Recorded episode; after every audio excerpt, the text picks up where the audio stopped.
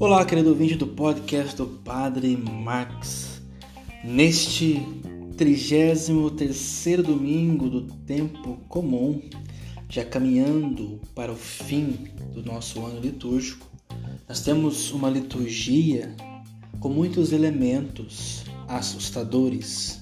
Fim dos tempos, catástrofe, terremoto, guerra, ódio, perseguição.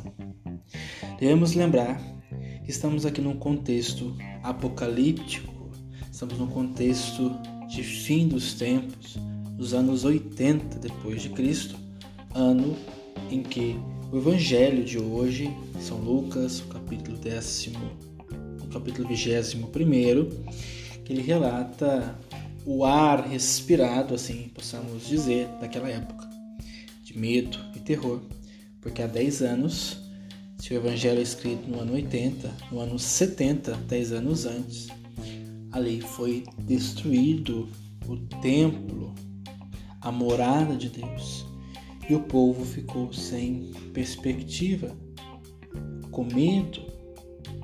Tudo de ruim iria acontecer se não tivesse mais a casa de Deus entre nós.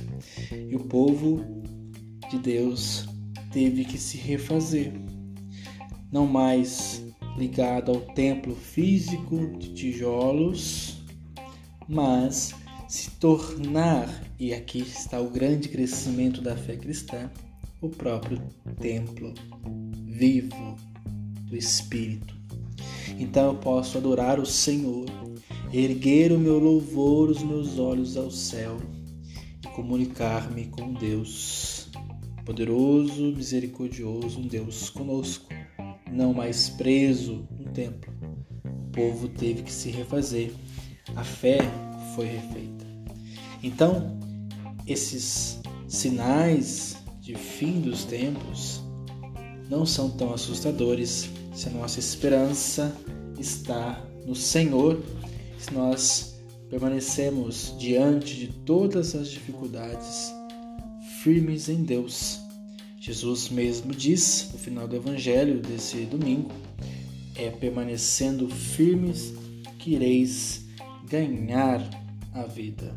Apesar dos pesares, devemos focar em Deus, focar em estarmos firmes na fé e não balançar a qualquer vento, não desviar o nosso olhar como Jesus também hoje recorda, as pedras e ofertas votivas do templo, isso encantava os olhos e de repente isso foi tirado.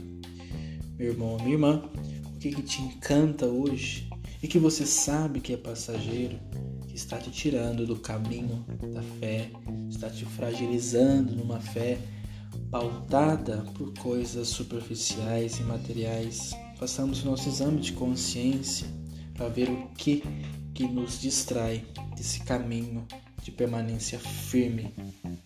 E é permanecendo firmes que nós iremos ganhar essa vida, já também a outra vida, a vida eterna pós-morte, porque não sobrará, não sobrará pedra sobre pedra. Sobrará a nossa fé em Jesus Cristo. Louvado seja o nosso Senhor Jesus Cristo, para sempre seja louvado.